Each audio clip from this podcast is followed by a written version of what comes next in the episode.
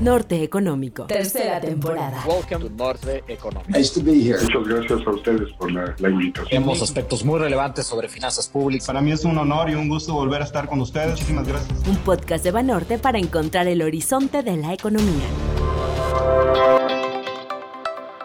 Hola, les mando un afectuoso saludo a todos ustedes. Les doy la bienvenida a Norte Económico, el podcast de Grupo Financiero Banorte. Yo soy Alejandro Padilla, conductor de este podcast, además de tener el honor de liderar los equipos de análisis económico y estrategia financiera de mercados de Banorte. Y bueno, me da muchísimo gusto que nos acompañen como cada semana. Y en esta ocasión estaremos analizando en el podcast un tema que se ha vuelto crucial para la economía y los mercados financieros, que es la situación que está pasando actualmente eh, en Estados Unidos sobre las políticas económicas, tanto la parte fiscal como la parte monetaria. Así que acompáñame al análisis de estos importantes temas. Visión 360, un análisis a fondo de los factores que mueven la economía. Para llevar a cabo un episodio estructurado sobre la situación fiscal y monetaria en Estados Unidos, el análisis lo conducirá a través de cuatro temas principales. El primero, el complejo panorama sobre la situación fiscal, especialmente durante la era del COVID. El segundo es el problema del techo de endeudamiento que ha venido arrastrándose desde hace varios años en Estados Unidos, pero que ahorita está viviendo un momento bastante álgido. El tercero hace alusión a las negociaciones en torno al presupuesto por 3.5 billones de dólares, así como un plan de infraestructura adicional por cerca de 550 mil millones de dólares. Y el cuarto, el dilema que está enfrentando actualmente el Banco de la Reserva Federal de cara al posible anuncio de la disminución de su programa de compra de activos, conocido como tapering, que probablemente se dé en su siguiente reunión de política monetaria los días 2 y 3 de noviembre. Una vez dicho esto, iniciemos con el primer tema, este complejo panorama sobre la situación fiscal en Estados Unidos. Bueno, para dar contexto a este tema tan importante de políticas económicas en Estados Unidos, debemos recordar el fuerte estímulo que se llevó a cabo desde marzo del 2020, cuando inició la pandemia del coronavirus. Por la parte fiscal, a lo largo del año pasado, bajo la administración del expresidente Trump, se llevaron a cabo cinco grandes programas de apoyo fiscal por cerca de 3.7 billones de dólares o 3.7 trillion dólares para ponerlo en términos anglosajones, que es el equivalente a 18.1 puntos porcentuales del PIB, entre ellos destacando el CARES Act y el Responsible and Relief Act. Posteriormente, en 2021, estos estímulos se extendieron de manera importante, sumando ahora 8.4 billones de dólares o su equivalente a 37.6 puntos porcentuales del PIB. Estos últimos ahora bajo la administración del presidente Biden y bueno, en donde destacan sobre todo el plan de infraestructura y el plan de apoyo a las familias. En términos generales, esta es una respuesta fiscal sin precedentes que ha ayudado a Estados Unidos a sortear pues una de las peores crisis desde la Gran Depresión de 1929. Sin embargo, la otra cara de la moneda es el deterioro que estamos observando actualmente en las cuentas fiscales y sobre todo la necesidad de normalizar esta situación en los siguientes años. Es algo bastante apremiante y por ello es que las discusiones se han tornado mucho más acaloradas. Y bueno, obviamente esto ha resultado en un impas político muy importante en tres temas cruciales. El primero, vender o suspender temporalmente el límite de endeudamiento. El segundo, aprobar el presupuesto por 3.5 billones con una serie de programas de gasto, tanto en infraestructura como en temas sociales. Y el tercero, un plan adicional de infraestructura por 550 mil millones de dólares. Esto nos lleva al segundo punto, que es justo el problema del techo de endeudamiento que ha venido enfrentando Estados Unidos desde hace varios años. Este es un tema medular, es una discusión importantísima que está moviendo mucho los mercados financieros y que también está determinando muchas de las decisiones de inversión que van más allá de Estados Unidos. Y obviamente para nuestro país también se vuelve algo relevante. Bueno, pues en Estados Unidos se han llevado a cabo mecanismos para el control del nivel de deuda federal desde hace mucho tiempo. Estamos hablando desde 1917. Sin embargo, desde la gran crisis financiera global de 2008 y 2009, la situación fiscal se ha tornado mucho más compleja. La necesidad de paliar aquella crisis a través de la combinación de importantes estímulos fiscales y monetarios llevaron a Estados Unidos a un impas legislativo sin precedentes en el 2011 en donde pudo evitarse de último minuto el cierre de actividades del gobierno, algo que actualmente se está discutiendo y es un riesgo latente, que el gobierno tenga que cerrar parcialmente y que en algún momento llegue a una situación de impago. Bueno, remontándonos nuevamente al 2011, en, en aquella ocasión, hay que recordar que S&P Ratings recortó por primera vez la calificación crediticia de Estados Unidos debajo del máximo nivel de AAA. Y bueno, esto fue un tema también sin precedentes, fue un hito para la percepción del crédito de riesgo. Y bueno, ha sentado un precedente porque desde 2011 hemos notado que cada vez hay un especial énfasis sobre lo que sucede con las cuentas fiscales en Estados Unidos, sobre todo cuando se llega ya muy próximo al límite del endeudamiento. Y bueno, otra situación similar también se vivió en el 2013 con una importante pugna entre legisladores, tanto republicanos como demócratas, que generó una volatilidad muy notoria. Prácticamente todos los activos financieros empezaron a eh, observar importantes movimientos, pero que eventualmente finalizó en un acuerdo que ayudó a seguir con las operaciones y también eventualmente pues los mercados fueron normalizándose. Bueno, en estos momentos se está experimentando una situación altamente compleja. Estamos hablando ahorita, 2021, estamos viviendo también una suerte de crisis eh, política en donde no hay un, acuerdo, no hay eh, un, alcance de los legisladores para tratar de empujar este límite de deuda.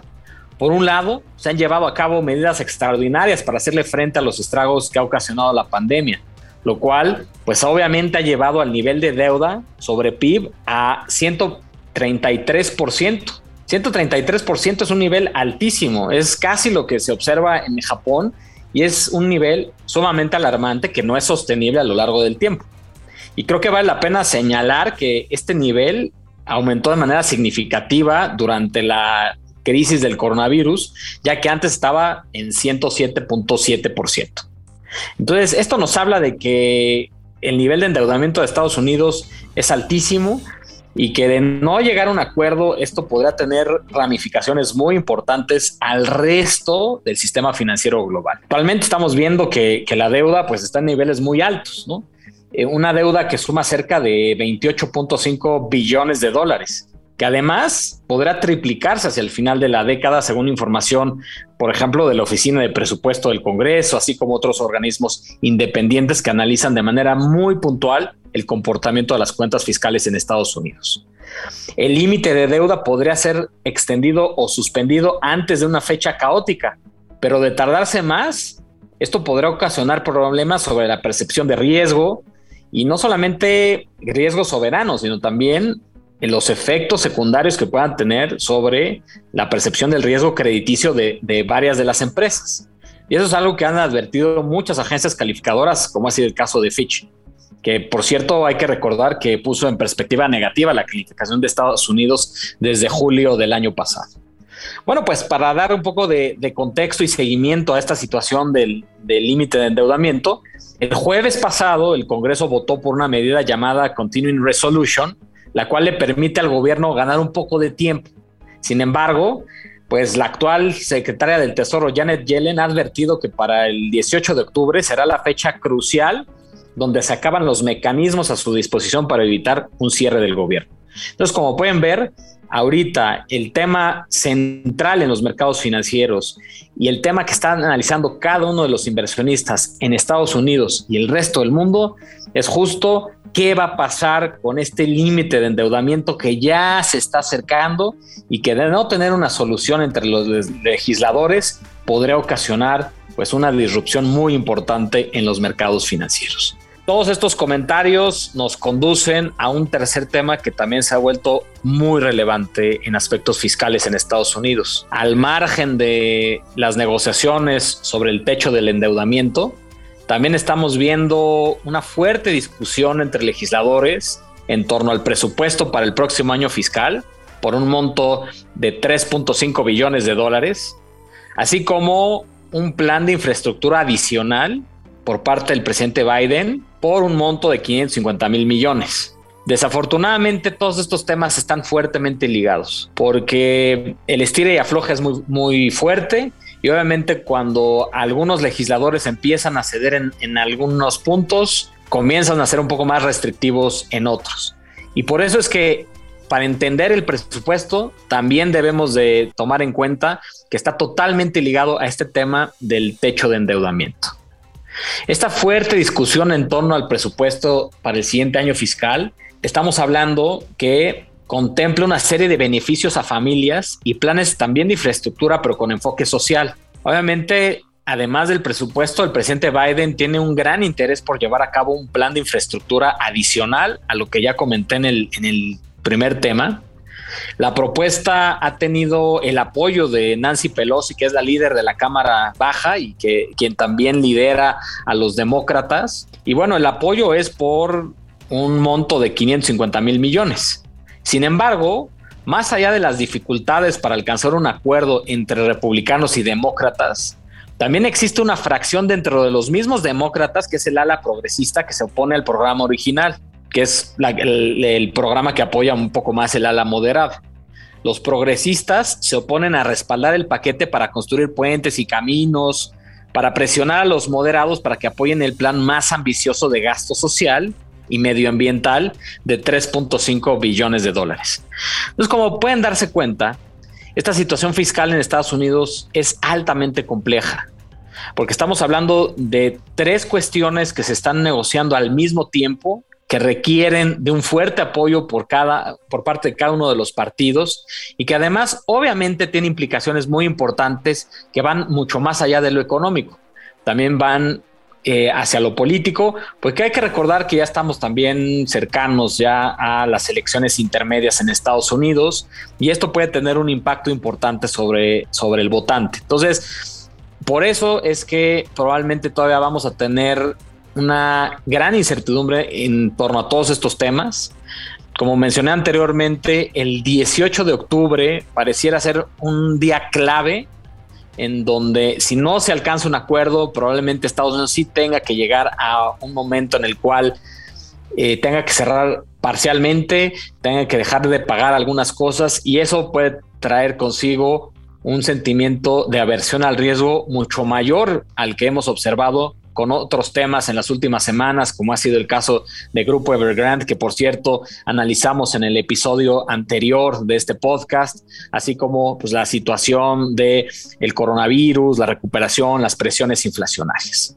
Y bueno, ahora que estoy, por cierto, hablando de presiones inflacionarias, me gustaría tocar el cuarto y último tema. El dilema que está enfrentando actualmente el Banco de la Reserva Federal de cara al posible anuncio de la disminución de su programa de compra de activos conocido como el tapering. Bueno, pues aquí también dando continuidad al segundo episodio de esta tercera temporada, en donde analizamos las oportunidades y desafíos del Fed y de Banjico. En esta ocasión me gustaría puntualizar sobre una gran posibilidad de que el Banco de la Reserva Federal en Estados Unidos anuncie este famoso tapering en su próxima reunión de política monetaria los días 2 y 3 de noviembre.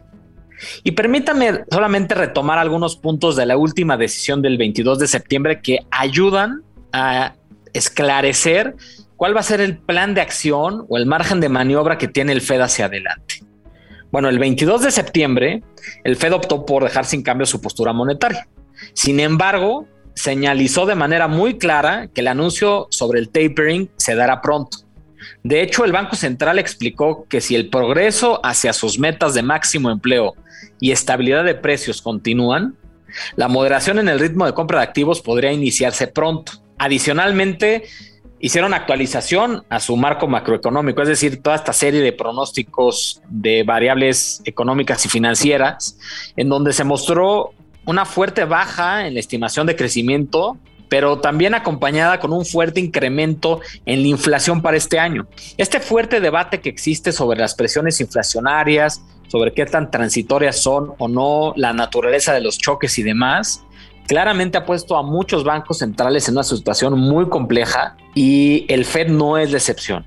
Y bueno, tomando en cuenta esto, además de los comentarios que hizo Powell, donde pues dio más detalles sobre el tapering en la conferencia de prensa, explicando que podría ser adecuado inclusive terminarlo a mediados del 2022, pues nosotros pensamos que eh, la evidencia es muy clara. Estas señales del Fed, la información económica que tenemos más reciente y los comentarios de varios miembros del Fed después de darse a conocer el último anuncio, pues nos deja muy cómodos en Banorte con nuestra expectativa de que el anuncio del tapering se llevará a cabo en la reunión del FOMC del 2 y 3 de noviembre para iniciar con el proceso en diciembre. Además, también seguimos esperando el primer incremento en la tasa de referencia hasta 2023, pero no descartamos que se pueda adelantar a finales del 2022. Entonces, no, no solamente es un tema complejo, la parte fiscal en Estados Unidos, sino que a esto también se le agrega una situación sumamente interesante respecto a la política monetaria, en donde probablemente el Fed ya esté próximo a normalizar las condiciones monetarias. Como pueden ver, Estados Unidos va a ser uno de los principales focos de atención a lo largo de este cuarto trimestre, porque lo que suceda en ambos frentes, en la parte de política fiscal y en la parte de política monetaria, les aseguro que tendrá un impacto muy importante en todos los mercados financieros y probablemente en las decisiones que todos nosotros tomemos, ya sea en la parte de tasas de interés, de divisas, de precios de commodities, en fin. Yo creo que es un tema muy importante que hay que seguir de forma puntual y por eso es que me pareció interesante platicarlo justo en este podcast. La recomendación. Vinos, libros, películas y más de los actores económicos. Amigos de Norte Económico, hemos llegado a la última sección de este podcast, una sección muy gustada por todos ustedes. De hecho, agradezco todos los comentarios que nos hacen en redes sociales y distintos canales de comunicación en donde interactuamos juntos. Y bueno, en esta ocasión, en términos del vino, me gustaría recomendarles Rafael de Adobe Guadalupe. Es una casa que se encuentra en el Valle de Guadalupe. Es un vino que tiene una mezcla de Cabernet Sauvignon y Nebbiolo con aromas de frutos rojos y vainilla realmente espectacular y de hecho es un vino que tiene una excelente posición dentro de los mejores vinos del mundo. Y si me permiten ahora también hacer una recomendación, hay un libro que, me parece muy interesante que se llama Fault Lines un poco habla, eh, obviamente como pueden ver el, título hace alusión a estas fallas en las líneas, las líneas sobre todo eh, que vemos en las placas tectónicas que ocasionan los terremotos. Bueno, este libro lo escribió Rajuram Rajan, que es un profesor de economía, eh, que es muy conocido en el, en el medio financiero y obviamente en la academia. Y ahí hace un análisis muy interesante y muy, puntual, haciendo un poco alegoría a lo que sucede con los terremotos, sobre muchos de los riesgos que se tomaron de manera desmedida en la crisis de 2008 y 2009, cómo influyeron varios factores para que una crisis financiera se desatara en una gran crisis económica global y creo que es un libro que nos permite también reflexionar sobre lo que está pasando actualmente, que estamos saliendo de otra crisis importante. Una crisis sanitaria como es la del coronavirus que inició en el 2020 y que eh, más allá de la parte de salud, pues ha tenido repercusiones muy importantes en la parte económica y financiera. En este 2021, como lo hemos platicado ya en otros episodios, estamos experimentando una fase de recuperación, una fase de transición hacia una nueva normalidad pospandémica, pero me parece que muchos de los temas que toca Rajan en su libro Fault Lines pueden ser muy interesantes para entender el contexto actual. Y bueno, espero que estas dos recomendaciones sean eh, de su agrado. Muchas gracias. Económico, el podcast de Banorte. Síganos en redes sociales, Twitter, arroba gfbanorte-mx y arroba análisis-fundam y Facebook como Grupo Financiero Banorte. Bueno, en esta ocasión tocamos temas muy importantes en la parte fiscal y monetaria en Estados Unidos. Yo creo que una de las grandes reflexiones o conclusiones que podemos sacar de, este episodio y de lo que estamos viviendo actualmente en la parte fiscal es que probablemente todavía vienen, vienen varios días de volatilidad, incertidumbre, impas político entre los principales actores, tanto demócratas como republicanos. Nosotros pensamos en Banorte que no vamos a llegar a un punto en el cual Estados Unidos tenga que verse forzado a cerrar operaciones y dejar de pagar parte de sus pasivos. Pensamos que estamos en una situación similar a la, de 2011, 2013, en donde al último minuto los legisladores van a tratar de llegar a un acuerdo, van a tratar de suspender el límite de deuda a lo mejor por un año o dos años. Obviamente eh, el ceder para este tipo de cuestiones pues eh, tendrá implicaciones para otro tipo de negociaciones que hagan más adelante en temas presupuestarios, en, en temas de otros paquetes. Pero lo que pensamos nosotros es que de aquí a probablemente algo cercano al 18 de octubre, vamos a seguir teniendo una alta incertidumbre, mucha volatilidad en los mercados financieros, pero no llegaremos a ese punto crítico en donde Estados Unidos pues tendrá que cerrar parcialmente y dejará de pagar parte de sus pasivos. Otra gran reflexión es que estamos viviendo un momento crucial en términos de los estímulos, tanto fiscales como monetarios. Del tema fiscal, como lo comenté a lo largo del podcast, la respuesta del gobierno en Estados Unidos ha sido sin precedentes. Esto ha ayudado a una recuperación económica mucho más vigorosa, mucho más rápida y sostenida de lo que probablemente teníamos contemplado originalmente, pero también trae consigo retos muy importantes de mediano y largo plazo. ¿Qué va a pasar con este fuerte endeudamiento? Estados Unidos tendrá que llevar a cabo una reforma fiscal en el corto plazo. ¿Qué implicaciones puede tener esto también para las elecciones intermedias? y para los planes futuros del presidente Biden? Creo que son preguntas muy interesantes que nos llevan a una reflexión, que finalmente este estímulo eh, fiscal no puede durar para siempre y que en algún momento esto tendrá que moderarse. Y ahí es cuando los mercados tendrán que llevar a cabo un ajuste en expectativas. A lo mejor ahorita no es el momento, pero esto nos lleva a un fuerte debate que vamos a estar teniendo probablemente en los próximos años sobre la sostenibilidad de las cuentas fiscales en Estados Unidos. Otra gran reflexión de los puntos que tocamos aquí es que probablemente el Banco de la Reserva Federal en Estados Unidos estará anunciando el tapering en su próxima reunión de noviembre. Esto creo que los mercados ya lo descuentan con una gran certeza, con una elevada probabilidad. Esto significa que irán normalizando poco a poco este gran estímulo cuantitativo que llevaron a cabo, sobre todo en la parte más álgida de, la crisis de la pandemia. Consideramos que el Fed va a ser prudente y va a ser gradual y va a utilizar su canal de comunicación para no generar disrupciones innecesarias en los mercados financieros, simplemente porque quiere evitar la volatilidad, quiere evitar todos esos efectos negativos en los mercados financieros y en la economía que se dieron durante el taper tantrum de 2013. El Fed probablemente aprendió la lección y ahora va a ser mucho más claro, mucho más transparente, mucho más gradual al momento de normalizar. Y va a tratar de ser muy claro al separar el manejo de su hoja de balance, de su programa de compra de activos por un lado y el manejo de su tasa de interés por otro lado. Con el tapering creo que pueden ser un poco más complacientes, pensando en que las metas ya se han estado cumpliendo, sobre todo en la parte de inflación no tan claro en la parte económica.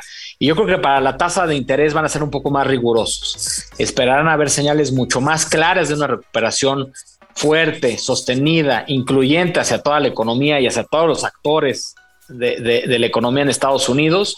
Y por eso creemos que primero van a llevar a cabo el tapering, van a tratar de terminarlo y después van a empezar a, llevar a cabo una normalización de su tasa de interés. Este escenario es el que creemos nosotros que es el escenario central. Esto es lo que probablemente explica eh, la forma de la curva de rendimientos en Estados Unidos y también probablemente esto explica el comportamiento de otros activos financieros como es el caso de las acciones, como es el caso del comportamiento del, dólar americano frente a las divisas del G10 o frente a las divisas de, países emergentes. Así que, como mencionaba, este cuarto trimestre va a ser muy importante enfatizar, observar, eh, tratar de analizar de una manera clara y puntual qué es lo que va a suceder con las políticas económicas en Estados Unidos, porque eso pueden determinar pues muchas cosas que sucedan hacia adelante en los mercados financieros, más allá de, este último trimestre del año, a lo mejor también para 2022.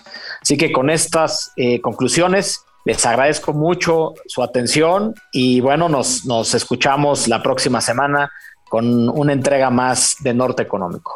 Muchas gracias a todos les mando un fuerte abrazo. Norte Económico, podcast de Banorte para encontrar el horizonte de la economía.